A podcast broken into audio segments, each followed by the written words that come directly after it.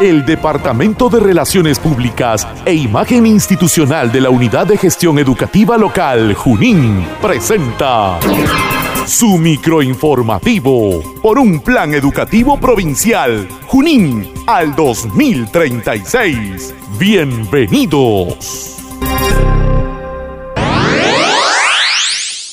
Actualización del segundo gestor de contenidos 2021 de las tabletas educativas debe hacerse al 100%. Con el trabajo profesional del TED-D del Ministerio de Educación, Moisés Valladolid Rodríguez, se viene ejecutando la segunda actualización del gestor de contenidos 2021 de las tabletas educativas dotadas a las instituciones educativas focalizadas, ante el cual el jefe de gestión pedagógica de la Junín, licenciado William Untiveros Acuña, exhorta a los directores y docentes de la ámbito provincial para que realicen las coordinaciones con el mencionado profesional a fin de alcanzar la meta del 100% de tabletas actualizadas con el segundo gestor de contenidos 2021, siendo fecha límite el próximo viernes 16 de julio. Estrategia Educativa Aprendo en Casa, provincia de Junín, en los hogares juninenses. Desde el 1 de junio del año en curso, la UGEL Junín viene desarrollando el programa radial educativo Aprendo en Casa, provincia de Junín, cuyo propósito es complementar los contenidos propuestos por el Ministerio de Educación, adecuado a la realidad de nuestro ámbito urbano y rural. Asimismo, mediante la emisión de este espacio radial, se pretende involucrar a nuestras autoridades, docentes, padres de familia y alumnos de las instituciones educativas en el proceso educativo que lidera la UGEL Junín. Es en esta coyuntura que los directores y docentes deben implementar estrategias pertinentes para hacer que la radio se convierta en un potente recurso pedagógico para el logro de aprendizajes y así lograr una formación integral de nuestros niños, niñas y adolescentes de la provincia de Junín. Así lo remarcó el director de la UGEL Junín, Magíster Saúl Miquías Victorio Hurtado.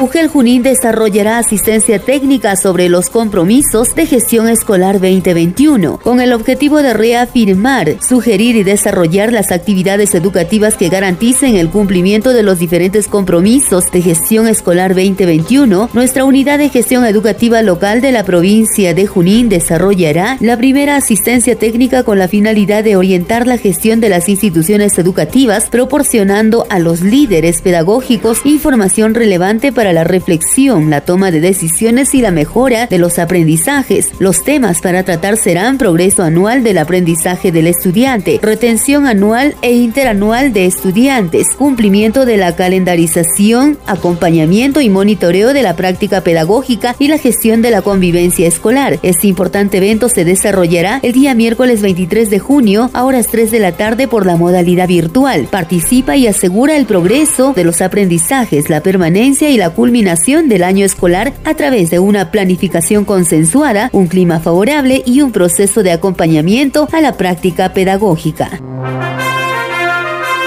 El Departamento de Relaciones Públicas e Imagen Institucional de la Unidad de Gestión Educativa Local, Junín, presentó el microinformativo por un plan educativo provincial, Junín, al 2036. Esté atento a nuestra próxima emisión.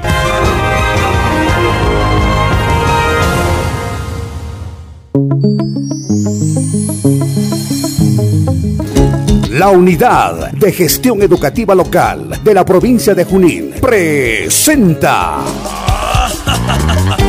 Aprendo en Casa, provincia de Junín. Espacio de interacción entre directivos, docentes, estudiantes, padres de familia y autoridades. Con el propósito de fortalecer la formación integral de los estudiantes de la provincia de Junín por un plan educativo provincial Junín al 2036. Bienvenidos al mundo mágico de la radio.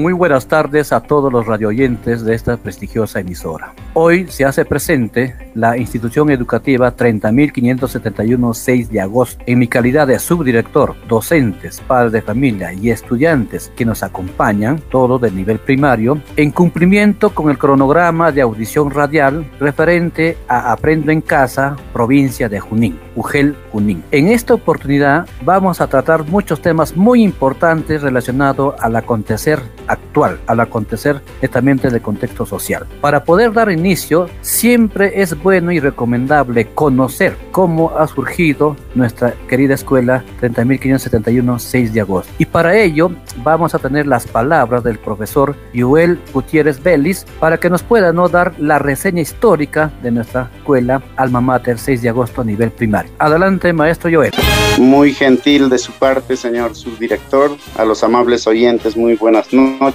A continuación voy a dar a conocer lo que es la historia de la institución educativa. A inicios de la década de 1950, fueron las autoridades de la provincia y a las atinadas gestiones de los hijos juninos residentes en los asientos mineros y ciudades importantes del país y con la participación de algunos parlamentarios quienes hicieron posible la creación del Colegio Nacional 6 de agosto en el año de 1958 con la ley 12.971, gestión que fue presidida por el hijo predilecto de nuestra heroica tierra, don Humberto Yauri Martínez. El Colegio Nacional de Varones 6 de agosto tuvo su creación o en todo caso la edificación de la institución educativa en el terreno donado por el exdiputado por Junín don Abundio Arauzo Yauri y su señora madre doña Justa Yauri viuda de Arauzo. La institución educativa del nivel primaria Virgen de Fátima 30.571 prácticamente se integra a la institución bajo la resolución directoral número 0217 UGEL Junín de fecha 27 de agosto del 2004, constituyéndose en una institución educativa integrada con una sola denominación, Institución Educativa Integrada 6 de agosto. El nivel de educación inicial se crea por ampliación de educación primaria con la resolución directoral número 001481-UGEL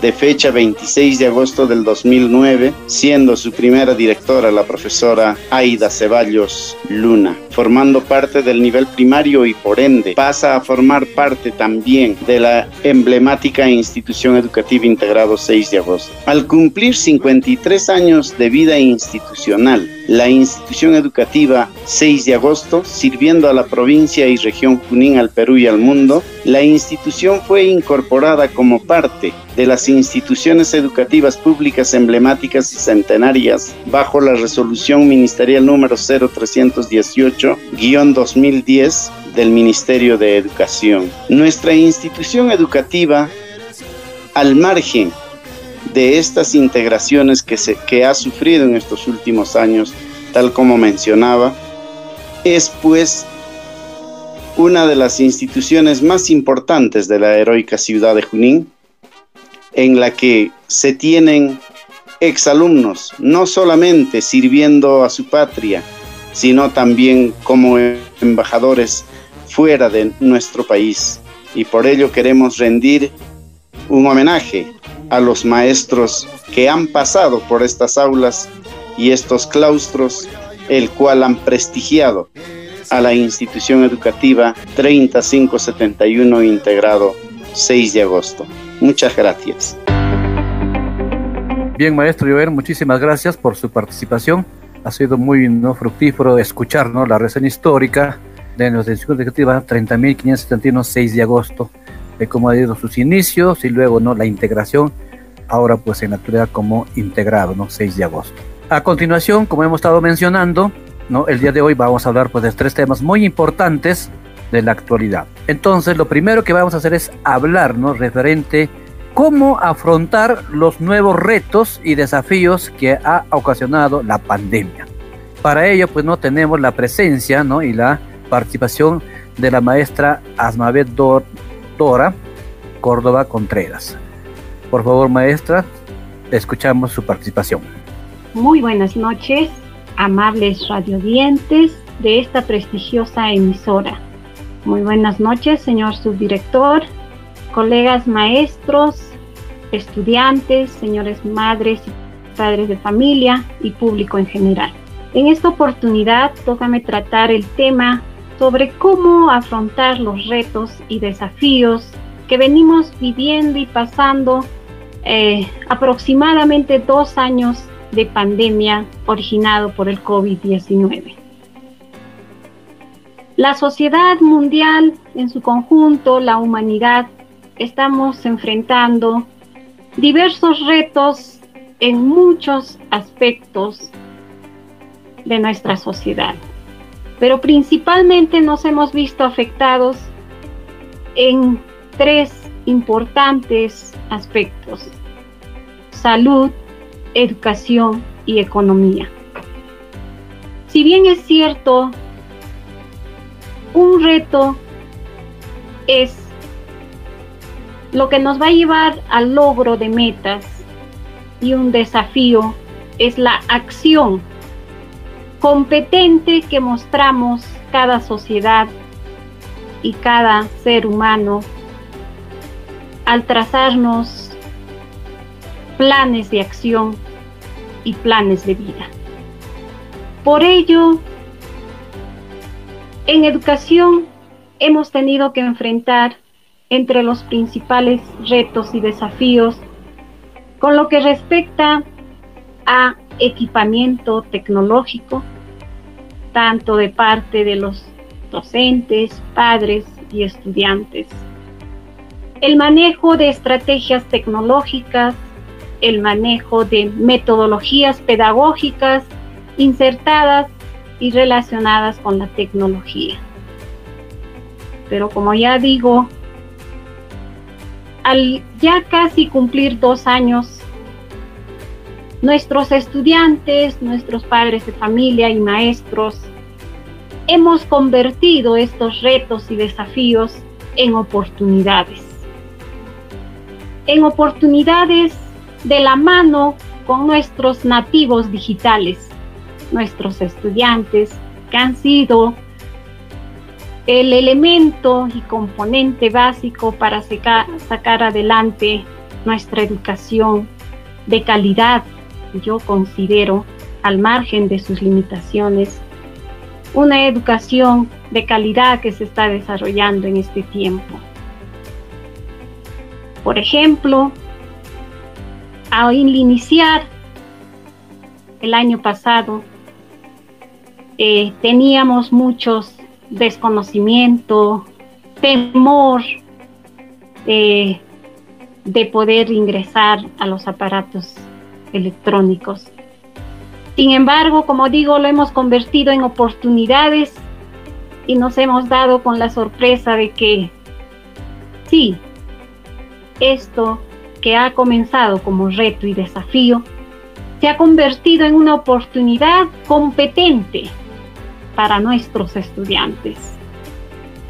Han permitido que nuestros estudiantes ingresen a aulas virtuales, donde a través del link de Google Meet, ellos pueden hacer de sus aulas como si fuera un aula presencial. Y pueden ir desarrollando esta competencia transversal que nos manifiesta gestiona su aprendizaje de forma autónoma. Y no solamente eso, también hemos observado de que hay diversas plataformas que brindan muchas oportunidades a nuestros estudiantes, docentes y padres de familia para continuar desarrollándose y encontrarse a la par gracias a la globalización a la par de cualquier, cualquier eh, país desarrollado. Quizá ya nuestro Perú no puede verse como un país subdesarrollado.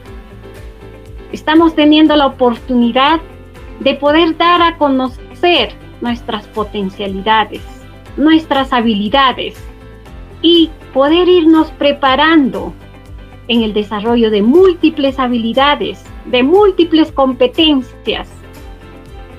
Solo quizás todavía aún nos enfrentamos a este reto de la interacción social. Sin embargo, también a través del aula virtual podemos ir desarrollando este aspecto, ya que nos encontramos quizás frente a cada uno de nuestros niños y ellos se van desarrollando como debiera ser. Entonces, eh, estamos desarrollando también la otra competencia transversal que es se desenvuelve en los entornos virtuales. Muchos de nuestros padres sí, también hemos sido golpeados en la economía. Sin embargo, también este desafío y este reto de la economía ha permitido que nuestros padres de familia se vuelvan emprendedores. Como todo peruano, nos caracterizamos por ser creativos, emprendedores, y con esto hemos desarrollado esta parte de la resiliencia, que quizás estando en la fase presencial eh, no lo desarrollábamos quizás eh, de manera potencial. Pero hoy en día este reto y este desafío, como les digo, lo hemos convertido. El ser humano, somos grandes, somos hábiles, somos competentes por naturaleza. Y frente a este reto y desafío, hemos visto oportunidades y lo estamos viendo. Lo que sí de repente nos gustaría tener un poco más de oportunidad de nuestros gobernantes. Sin embargo, también nosotros como ciudadanos de a pie, como estudiantes, como maestros, como padres de familia, somos los que sustentamos a nuestro país. Y en esta pandemia hemos visto esa parte. Sin embargo, para que se logre todo esto que les manifiesto de convertirlo en oportunidades, es un elemento muy importante la parte emocional, el desarrollo de la inteligencia emocional, el desarrollo de la resiliencia, de saber levantarnos y enfrentar cada dificultad que se nos presente. Y como digo, convertirlo en un reto, en, un, en una oportunidad para seguir creciendo, para seguir desarrollando nuestros talentos, nuestras habilidades. En cuanto a salud, también hemos visto que como peruanos y como seres humanos hemos dado la vuelta a nuestras tradiciones ancestrales. Y estas tradiciones y saberes ancestrales nos han permitido paliar ciertos síntomas de este COVID-19. Sin embargo, en todos estos aspectos juega un papel importante la educación. La educación en valores, la educación de desarrollar hábitos positivos en el hogar, hábitos positivos como personas, llevar una vida organizada, llevar una vida de plan de actividades, como vuelvo a repetir, tener un plan de vida desde que nacemos o quizás desde antes que nacemos. Todo este aspecto nos va a llevar a poder enfrentar cualquier reto que se nos presente en la vida, así como también las partes positivas que nos ha permitido observar esta pandemia es que hemos aprendido cuán importante es cuidar nuestro medio ambiente cuán importante es desarrollar huertos familiares para una sana y nutritiva alimentación. Educación enmarca todo un conjunto de aspectos. No es solamente el trabajo o labor del docente, no es solamente trabajo o labor del estudiante o del padre de familia. Es un trabajo conjunto de los tres sujetos de la educación, sumado a esto nuestras autoridades. Pero como vuelvo a repetir, disculpen la redundancia, parte de cada ser humano, parte del proyecto de vida que como ser humano tenemos, Y cuando uno vive a través de un plan de acción, a través de un plan de vida, no existe reto ni desafío que no podamos superarlo, que no podamos convertirlo en oportunidad para seguir creciendo, para seguir fortaleciendo nuestros lazos sociales, familiares, humanos. Esta pandemia hay que verlo así, como una oportunidad para sacar lo mejor y brindar lo mejor de cada uno de nosotros, para actuar cada día, cada momento de nuestra vida de manera proactiva. Que cada profesional se trace en su mente, cada ser humano se trace en su mente, que ya no será un ser dependiente de un ministerio, dependiente de un jefe, sino que podamos ser nuestros propios jefes, nuestros propios líderes. Y aquí cabe mencionar nuestros líderes que están arriba también.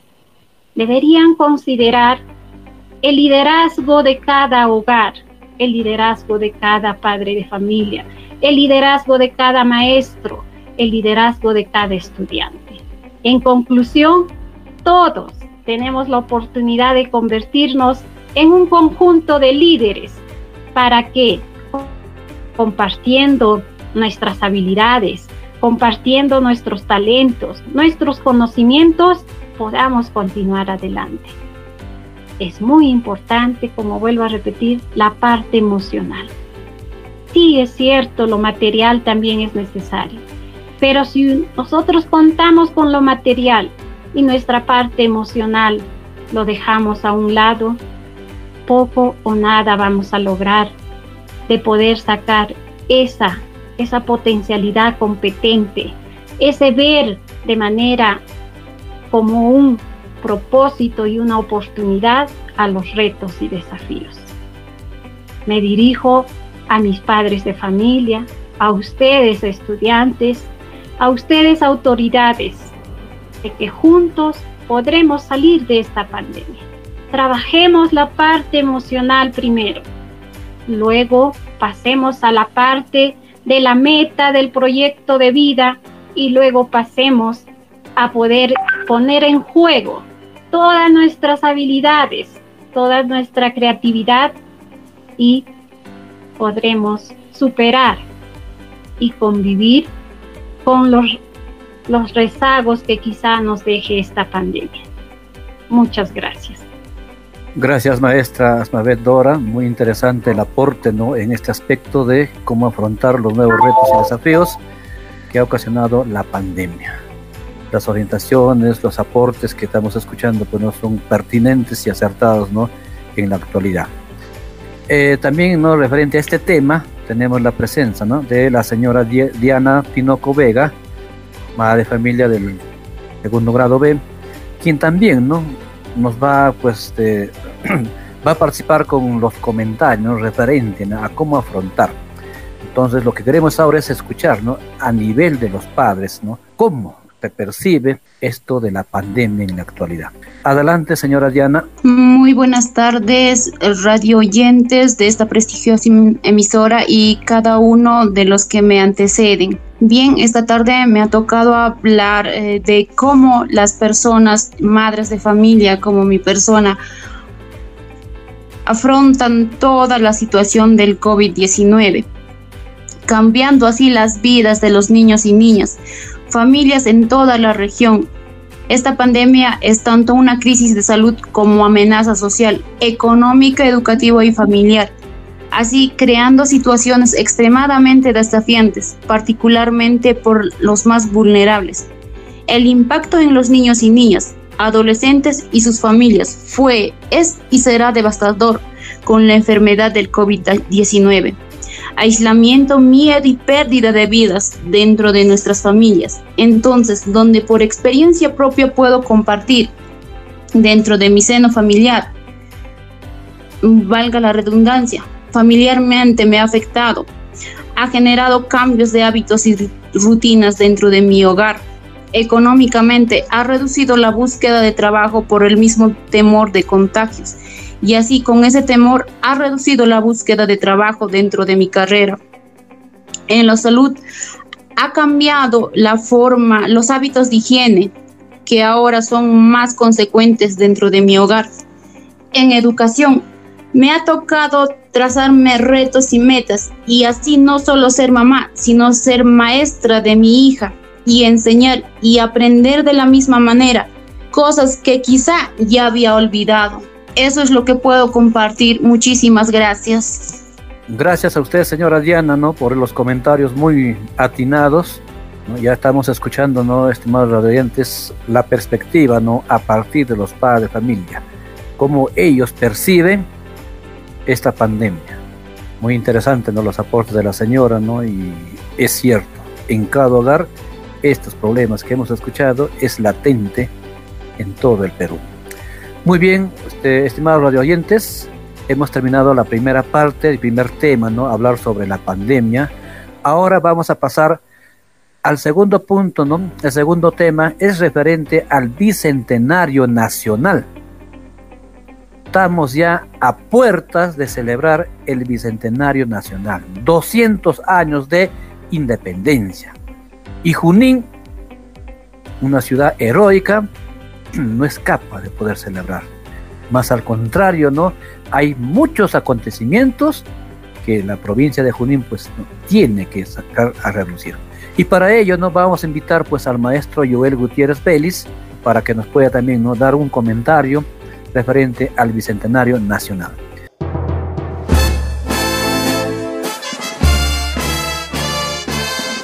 Muy amable.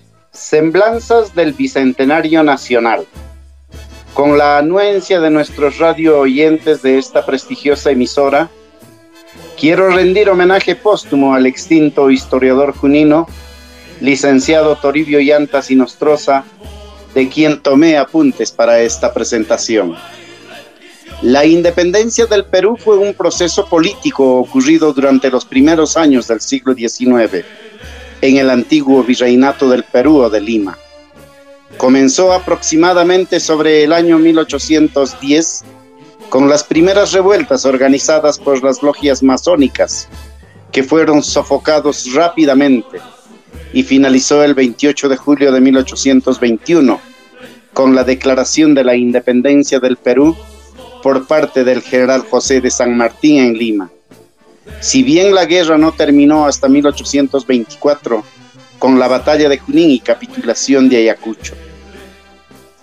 Quepa recordar que durante el virreinato los motines y alzamientos tanto de indígenas como de esclavos eran tan constantes que a veces se hacían a diario. Las partidas de guerrillas que incursionaban en el territorio nacional infringieron quebrantos terribles y cruentos a los soldados realistas de línea, tan respetables por su disciplina, destreza y pericia, pese a que muchos de aquellos cuerpos de ejército fueron conducidos por diestros y experimentados militares, como José Domingo Carratalá, quien ordenó la matanza de los pobladores de Ataura en Jauja, incendio de los pueblos de Chupaca, Carguamayo, Cangallo y el más desastroso, quien sabe, en el pueblo de Reyes, en nuestra, en nuestra heroica Junín, cuyos desmanes asiagos y terribles quedaron impregnados en los reyesinos de aquel entonces, quienes sufrieron vejaciones crueles como el saqueo de sus precarias pertenencias y de sus animales, el incendio de sus chozas y la violación de sus mujeres. En el sacrificado pueblo de Reyes, importante centro de crianza de ganado principalmente de acémilas, caballos, mulos, asnos y llamas para el servicio de arrieraje, se distinguieron los capitanes Cipriano Peñalosa, Pablo Panés y Valentín Bao, así como don Bartolomé Agüero, escribano del alcalde ordinario, y el patriota Francisco Villegas. También es digno de considerar al cura Inter Antonio Serna en el pueblo de Reyes, quien fuera fusilado por orden de Barandalla. Muchos campesinos de Junín o Reyes, ante los peligros de la guerra, optaron por abandonar sus bienes y refugiarse en las quebradas de la selva alta de Chanchamayo, Oxapampa, Chontabamba, Perené, Pito y zonas aledañas. Pues en aquellos espacios regionales surgieron asentamientos poblacionales de cierta consideración, como Yaupi, Yungul, Huanchuiro, Luichus, Chuquisyunca, Pumamarca, Cachiacu, Raimondi, etc., debido a la migración de los habitantes de la altiplanicie de Junín. La mita obrajera no solo dedicaba a trabajos de hilado y tejido de lana, se extendió por todo el altiplano de Junín, la que fue considerada por los mitayos como verdaderas cárceles.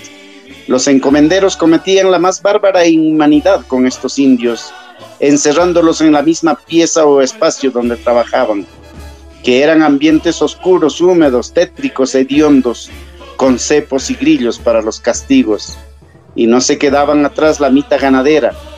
Si el infeliz mitayo perdía una o más cabezas de ganado a cargo de su mujer o de uno de sus hijos, no solo se le castigaba con torturas crueles hasta ponerlo al borde de la muerte, sino que le hacían cargo el precio del ganado, cuya deuda los encadenaba más a la hacienda por interminables años bajo la mirada adusta y el látigo del mayordomo. Los pongos generalmente fueron utilizados en los servicios domésticos como cocineros, sirvientes, mozos, etc. Los japires o indios cargueros o cargadores fueron los que transportaban mineral a la espalda desde los socavones a las canchas. Los arrieros prestaban importantes servicios como ayudantes y peones de los muleros, y viajaban entonando canciones propias de la actividad que más tarde dio origen a la mulisa. Por ejemplo, y aparte de ello iban junto a las piaras de bestia a lo largo de los escarpados caminos del territorio nacional. Los cachas o chasquis semaneros eran indios destinados al transporte de la correspondencia oficial de las autoridades. Estaban integrados a los servicios de propios. En la colonia se practicó la mita de niños para los sacerdotes que consistía en reclutar niños de 10 a 11 años de edad, cuyos padres indios en su generalidad entregaban sin más compromiso que la palabra para su servicio personal. Subsistió por mucho tiempo este servicio de funestas consecuencias el blanco, criollo o mestizo y el indio constituían dos tipos raciales opuestos que no conciliaban, ni cabía entre ellos ninguna clase de igualdad, dado que existía una profunda separación entre ambas razas, estando condenado el indio a desaparecer por un progresivo mestizaje o por medio de un genocidio planificado o refundiéndose en los lugares más inhóspitos de los Andes. Como consecuencia de estas vejaciones, se, produjeron numerosas rebeliones. San Martín, a petición de los limeños, entró en la ciudad para evitar el saqueo de las montoneras indígenas que se encontraban apostadas a las puertas de la ciudad, dispuestas a entrar y arrasar con todo. Con el ejército regular esas cosas no pasarían. San Martín accedió, pero a cambio de convocar un cabildo abierto en el que la aristocracia y la alta sociedad limeña apoyasen la independencia del Perú, algo a lo que accedieron sin dudarlo. En juego estaban sus propiedades y privilegios. El acta de independencia fue redactada y proclamada el 28 de julio de 1821. Pero aquí no terminó todo. En el Alto Perú y en la Sierra Peruana el virrey de la Serna seguía en armas con sus ejércitos, llevándose la capital del virreinato al Cusco. San Martín asumió el protectorado el 3 de agosto y lo ejerció durante un año hasta el 20 de septiembre de 1822, en el que creó las primeras instituciones peruanas, su bandera, su himno, y dio paso a la creación de una primera constitución instalando el primer Congreso Constituyente del Perú. Pocas semanas antes, el 16 de julio de 1822, San Martín se había entrevistado en Guayaquil con Simón Bolívar. Salido San Martín de la política peruana, los primeros pasos del gobierno peruano fueron problemáticos. José de la Riva Agüero dio un golpe de Estado conocido como el motín de Balconcillo contra la Junta Gubernativa, siendo nombrado presidente. Poco después, debido a la toma de Lima por parte del ejército realista de Canterac, Es destituido y el Congreso nombra a Torre Tagle como nuevo presidente, pero de la Riva Agüero no se rinde. Huye a Trujillo y allí forma un nuevo gobierno, por lo que el Perú en ese momento tenía dos presidentes y muchas posibilidades de terminar en una guerra civil que nadie deseaba. A Bolívar le benefició mucho la restauración absolutista ocurrida en España, al producir una gran fractura en los ejércitos realistas. El general Pedro Antonio Olañeta, absolutista, se enfrentó al ejército del virrey La Serna. Bolívar aprovechó esta división para atacar al general José de Canterac el 6 de agosto de 1824 en la batalla de Junín al que derrotó. Y de ello ya transcurrieron dos siglos con similares vivencias. A pesar de, las dificultades que esto supone, estimados radioyentes, es esta última ruta la que decidimos transitar. Y es que no podemos ignorar las señales que nos muestran a un país fragmentado, corroído por la corrupción y la devastación del medio ambiente, en el que las personas se resisten a respetar a aquellos que piensan diferente y en donde uno de cada tres ciudadanos no confía en el otro. Sabemos por nuestra historia que un país no se libera si no confronta aquello que lo tiene sometido. Gracias por su paciencia. Gracias, maestro Joel, por los aportes, muy interesante. Eh, han escuchado ustedes, radio oyentes, ¿no? Hechos muy importantes, hechos que quizás no, no conocíamos de nuestra historia ahora no con el aporte del maestro Joel, pues bien, ¿no? Estamos pues ya acentuando bien, ¿no? Lo que es el Bicentenario Nacional, o sea, celebrar 200 años. Dice, el pueblo es la voz del mismo pueblo. Qué bien entonces, maestro Joel, ¿no? Todos los aportes que usted viene dando, ¿no? Y los radio oyentes, ¿no? Están escuchando y, bueno, son los mejores beneficiosos, ¿no? De estas palabras. En este tema también no tenemos la presencia de un estudiante del quinto grado C de la institución educativa. Me refiero al estudiante Cristian Luna Chuco. Él también se hace presente ¿no? con un mensaje referente al Bicentenario Nacional y por parte de él también ¿no? hay otra sorpresa, ¿no? También una poesía. Muy bien, entonces invitamos al niño, al estudiante, perdón, Cristian Luna Chuco. Cordiales saludos al director de la Unidad de Gestión Educativa Local Junín. De igual forma, a la señorita directora de la emblemática institución educativa 6 de agosto. También al subdirector del nivel primario, a todos los padres de familia y a todos mis compañeros de estudio, y a los radioyentes de esta emisora. Un cordial saludo. A 200 años de la independencia del Perú, en la actualidad podemos realizar diferentes acciones para consolidar el respeto a nuestra verdadera identidad. También para rendir un justo homenaje a quienes ofrendaron su vida por un país libre e independiente. Como estudiante de la institución educativa 30.571, integrado 6 de agosto, nivel primario, les traigo un mensaje de fe y esperanza, porque estoy seguro que todos trabajando juntos lograremos un país mejor. A continuación les dedico una hermosa poesía titulada Memorable Sacrificio o Pueblo de Reyes, cuyas letras se deslizan así. Pueblo de Junín, pueblo de Reyes, pueblo de tristezas, así como pueblo de alegrías. En tus pampas se derramaron sangre junina, gritando ¡Libertad! ¡Basta de opresión! Junino, mujer de... hombre de porte e indomable. Mujer de lucha y fuerza. Tierra de gente valerosa Pompush milenarios. Un 12 de mayo de 1821.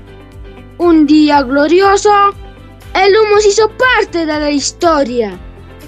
Humo que no salía de las bicharas del pueblo, humo que se hizo parte del cuerpo. Un pueblo inmolando con su vida. Gente que aún con sus almas gritaban, ¡Libertad! Motoneros juninos, guerrilleros de Junín. Este sentimiento de lucha que no para. ¿Para qué se detendría? No somos conformistas. No sé más de lo sucedido, solo me lo imagino y derramo lágrimas. Pudiera yo hacer oda de estos hombres. Nuevamente pienso en ello y digo, hacia el final de los momentos, cuando ya todo estaba consumado, así como cuando el humo se disipaba ante mi vista, se gritó, libertad, independencia al pueblo peruano, por la justa causa que Dios defiende, seamos libres, seámoslo siempre. ¡Que viva Junín! ¡Que viva el Perú! Gracias. Muchas gracias, Cristian. Hermosísimo ¿no? mensaje y también hermosísima poesía dedicada al vecindario nacional y de hecho, pues no, a la ciudad heroica de Junín. estamos escuchando, ¿no? Este, y también nos estamos observando que pues Junín tiene talentos, ya tanto en niños, jóvenes, adultos, y esos talentos pues se tienen que eh, hacer este mención y rescatarlos y difundirlos, ¿no? Para que más adelante pues Junín pues siga en lo más alto y el nombre, ¿no? En todo el Perú. Muy bien, ¿no? Es un tema muy interesante, lo que es el Bicentenario Nacional. Entonces, este, estimados radio oyentes, estamos escuchando, ¿no? Las palabras muy atinadas en este tema del maestro Joel Gutiérrez y por luego, ¿no? Las palabras de nuestro estudiante Cristian Luna Chuco. Bien, pues ahora pasamos al tercer punto. Ahora se va a hablar sobre el fortalecimiento del programa A Comer Pescado. Hay que también no hacer entender a los radioyentes de que nuestra escuela, 6 de agosto, nivel primario, este año ha sido focalizada para poder pertenecer a este programa A Comer Pescado. Eh, todo lo referente a este programa pues no va a estar a cargo de la maestra Lucía Hurtado Basualdo. En ella nos va a advertir en qué consiste, qué es lo que estamos haciendo ¿no? en la actualidad con este programa, qué actividades ¿no? se está trabajando, se ha puesto en marcha ¿no? para todo este año y de hecho pues ¿no? lo que queremos es hacer reflexionar a los padres de familia referente al programa A Comer Pescado. Entonces ahora dejo a la maestra Lucía para que se haga cargo de poder comentar sobre este programa. Maestra Lucía, adelante. Bien, muchas gracias. Buenas noches a todos los radioyentes de esta prestigiosa emisora. Señor subdirector de la emblemática institución 6 de agosto, nivel primario, y presentes en este momento de difusión de dicho programa. Voy a dar a conocer acerca del acerca de lo que a qué se refiere lo que es pesca educa. El programa nacional a comer pescado cuenta con tres unidades técnicas, unidad de articulación, unidad de gestión de aprovisionamiento y promoción y unidad de sensibilización. Tiene como objetivo contribuir a la mejora de los hábitos de consumo de estudiantes a través de la inclusión permanente, una mayor proporción de recursos derivados de la actividad pesquera nacional en la canasta familiar. ¿Qué objetivos persigue este programa? Contribuir el hábito de consumo de la población que ayudan a la inclusión permanente de una mayor proporción de recursos derivados de la actividad pesquera nacional en la canasta familiar. Otro de los objetivos es fomentar la mejora económica de las actividades de la pesca artesanal y la acuicultura de menor escala. También fomentar la apertura de líneas de negocio, incluyendo la consolidación de cadenas de distribución en el sector pesquero nacional general con orientación al consumo humano directo, donde está interviniendo actualmente a comer pescado. Principalmente fomenta la producción pesquera para el consumo humano directo en las regiones de Ancash, Arequipa, Ica, Junín, Lambayeque, Lima, Loreto, Moquegua, Piura, Puno, San Martín, Tacna y Tumbes. También la promoción del consumo de productos hidrobiológicos en las regiones de Amazonas, Ancash, Apurímac, Arequipa, Ayacucho, Cajamarca, Callao, Cusco, Huancavelica, Huanco, Ica, La Libertad, Lambayeque, Lima, Loreto, Madre de Dios, Moquegua, Pasco, Piura, Puno, San Martín, Tacna, Tumbes y Ucayali. La educación alimentaria y nutricional en las regiones de Ancash, Apurímac, Ayacucho, Cajamarca, Callao, Cusco, Huancavelica y Huanco. Es así, el programa A Comer Pescado lo estamos incentivando en nuestra institución, en nuestros estudiantes. Estamos eh, de repente incluyendo actividades en lo que son nuestras experiencias de aprendizaje. También estamos desarrollando charlas con la intención de que los padres consuman el pescado y se mejora la preparación en el consumo del menú diario. De esa manera, nutrir a nuestros estudiantes en su crecimiento y fortalecer esto de nuestra alimentación. Es así como la institución está desarrollando lo que es el programa Pesca Educa. Muchas gracias.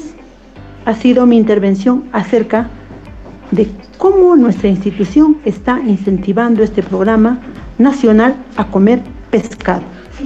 Muchas gracias, maestra Lucía. ¿no? Bienvenidos los aportes, ¿no? Y los radioyentes están ya enterándose de que sí existe este programa a comer pescado y nuestra institución educativa ha sido focalizada. Eh, la idea es, como ya se escuchó la maestra, ¿no? Que se intensifique el consumo del pescado. Ustedes saben, ¿no? Los nutrientes, las proteínas que tiene el pescado. Cuando hablamos de pescado, pues no hablamos de ¿no? pescados de agua dulce y de agua salada a nivel nacional. Lo que se quiere es ahora incentivar ¿no? que el pescado, pues como consumo, como un alimento, es de suma importancia para el estudiante en su proceso ¿no? de aprendizaje. Ya, eh, ya lo dijo bien claro la maestra Lucía, se está trabajando, se está incorporando acciones, actividades en las experiencias de aprendizaje hay una infinidad de actividades que hemos incorporado para trabajar con los estudiantes y de hecho con los padres de familia. Ya hemos iniciado una primera charla general a todos los padres de familia, ¿no? Mm, eso pues lo han conducido los responsables ¿no? de, esta, de este programa Comer Pescado, ¿no? de que viene ya pues desde el Ministerio de la Producción. Ahora lo que queda a nivel de docentes es continuar trabajando en las experiencias de aprendizaje y en este mes de julio pues no hay varias actividades que vamos a trabajar, la vamos a incluir en las experiencias y como pues producto final vamos a tener pues no una presentación gastronómica en cada familia y ahí pues el estudiante va a ver pues no la variedad de platos ¿no? Y que ahí entra a tallar lo que es el pescado y aquí en Junín de hecho también queremos seguir resaltando ¿no? el consumo de la trucha como es un plato bandera, ¿no? Una, Junín, que es una zona pues netamente que se, que se cría, ¿no? La trucha, entonces pues eso también tenemos que sacar a relucir. También tenemos ahora en esto de el programa a comer pescado, también tenemos la participación, no sé, creo que es de uno o de varios estudiantes. Maestra Lucía, creo que usted ya coordinó con los niños que van a participar. Le dejamos entonces a usted para que pueda coordinar con sus niños. Bien, incentivando comer el pescado, a continuación vamos a presentar un sketch cómico titulado Coma pescado. Narradora, un día en el mercado. ¡Ah, caray! Compre, compre su pescado. Amiga, amiguito, compre su pescado. Señor, señorita, lleve su pescado porque hoy día cocina su pescado. Pescadito. Llévame, caserita. Para que tus hijitos crezcan sanitos y fuertecitos. A comer pescado para estar sano. Gracias. Muy bien, ¿no? Felicitar a los estudiantes, ¿no? Que están participando. Son estudiantes del cuarto grado B, cargo de la maestra Lucía. Bueno, pues, ¿no? Con ese pequeño sketch, ¿no? Nos están dando a entender, ¿no? Qué tan importante es el consumo del pescado para, pues, el aprendizaje de los estudiantes. Bien, estimados radioyentes, estamos llegando ya a la parte final Esperamos que todo lo que se ha vertido ¿no? en estos tres temas muy importantes, referente a la pandemia, referente al Bicentenario Nacional y ahora no que estamos incorporados dentro del programa a comer pescado de Pesqueduca. Eh, esperemos ¿no? que haya sido de su agrado. De antemano, ¿no? la institución educativa 6 de agosto, nivel primario, queda muy agradecido ¿no? por parte suya por su atención la atención de ustedes pues siempre va a ser gratificante para que nosotros también frente a una nueva oportunidad estaremos nuevamente ¿no? en esta emisora y poder seguir vistiendo y hablando pues de temas muy importantes que acontece pues a nivel de Junín, región Junín y a nivel nacional. Bueno, nos despedimos, estamos muy agradecidos, muchísimas gracias estimados radioyentes y simplemente decirles a seguir cuidándonos en casa, en la calle o en cualquier lugar donde nos encontramos. Muchas gracias y hasta otra oportunidad. Es así como llegamos al final de Aprendo en Casa, provincia de Junín. Agradecemos su sintonía a nombre de la UGEL Junín. Juntos por un plan educativo provincial Junín al 2036.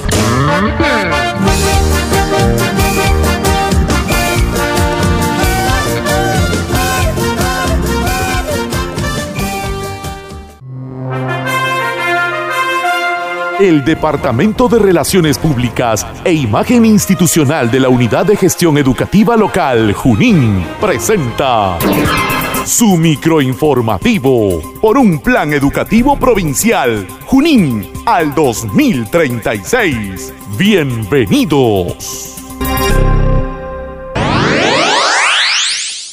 Actualización del segundo gestor de contenidos 2021 de las tabletas educativas debe hacerse al 100%. Con el trabajo profesional del TED-D del Ministerio de Educación, Moisés Valladolid Rodríguez, se viene ejecutando la segunda actualización del gestor de contenidos 2021 de las tabletas educativas dotadas a las instituciones educativas focalizadas, ante el cual el jefe de gestión pedagógica de la UGEL Junín, licenciado William Untiveros Acuña, exhorta a los directores y docentes de la ámbito provincial para que realicen las coordinaciones con el mencionado profesional a fin de alcanzar la meta del 100% de tabletas actualizadas con el segundo gestor de contenidos 2021, siendo fecha límite el próximo viernes 16 de julio. Estrategia Educativa Aprendo en Casa, provincia de Junín, en los hogares juninenses. Desde el 1 de junio del año en curso, la UGEL Junín viene desarrollando el programa radial educativo Aprendo en Casa, provincia de Junín, cuyo propósito es complementar los contenidos propuestos por el Ministerio de Educación, adecuado a la realidad de nuestro ámbito urbano y rural. Asimismo, mediante la emisión de este espacio radial, se pretende involucrar a nuestras autoridades, docentes, padres de familia y alumnos de las instituciones educativas en el proceso educativo que lidera la UGEL Junín. Es en esta coyuntura que los directores y docentes deben implementar estrategias pertinentes para hacer que la radio se convierta en un potente recurso pedagógico para el logro de aprendizajes y así lograr una formación integral de nuestros niños, niñas y adolescentes de la provincia de Junín. Así lo remarcó el director de la UGEL Junín, Magíster Saúl Miquías Victorio Hurtado.